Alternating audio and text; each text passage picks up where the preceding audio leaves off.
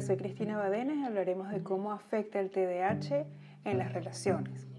Aunque la distracción, la desorganización y la impulsividad del trastorno por déficit de atención e hiperactividad pueden causar problemas en muchas áreas de la vida adulta, estos síntomas pueden ser particularmente perjudiciales cuando se trata de las relaciones más cercanas.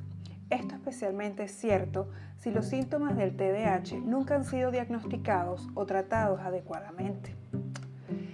Si eres la persona con TDA, puedes sentir que te critican, que te regañan, que te microgestionan constantemente. Hagas lo que hagas, nada parece complacer a tu pareja, no te sientes respetado como adulto y así encuentras evitando las discusiones con tu pareja con tal que no la tengas encima. Deseas que tu pareja sea alguien con quien te puedas relajar, que sea un poco más comprensivo y que deje controlar todos los aspectos de tu vida. Te preguntas qué ha pasado con esa persona de la cual te enamoraste.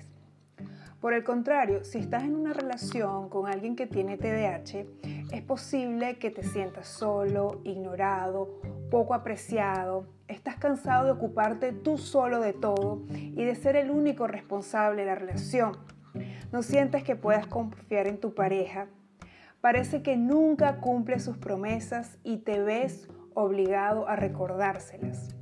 Constantemente tienes que hacer ese recordatorio o, en último lugar, tú debes hacer las cosas. A veces da la sensación que a tu pareja no le importa nada. ¿Te ha pasado?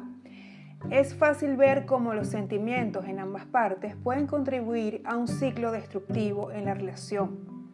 La persona que no tiene TDAH se queja, regaña y se vuelve cada vez más resentida, mientras que la persona con TDAH, al sentirse juzgada e incomprendida, se pone a la defensiva y se aleja. Al final, nadie está contento. Pero eso no tiene que ser así. Puedes construir una relación de pareja más sana y más feliz aprendiendo sobre el TDAH que juega un gran papel en tu relación, como ambos pueden elegir formas más positivas de comunicarse y productivas a la hora de reaccionar, los retos que tienen como pareja o como familia y la forma de comunicarse el uno al otro, como es una serie de estrategias tan sencillas como decir de forma asertiva lo que se siente, comprender el papel que juega el TDAH dentro de la relación, va a transformar la relación de pareja. Una vez que sean capaces de identificar cómo los síntomas del TDAH están influyendo en sus interacciones de pareja, podrán aprender mejores formas de responder. Para el miembro de la pareja con TDAH o para ambos, esto significa aprender a manejar sus síntomas. Si uno de los miembros de la pareja no tiene TDAH, esto no significa que no pueda aprender a reaccionar ante las frustraciones de la forma de cómo reacciona el otro, animarlo y motivar a sus parejas. Gracias por escucharme, soy Cristina Badenas y este es tu apoyo con el TDAH. Hasta el próximo episodio.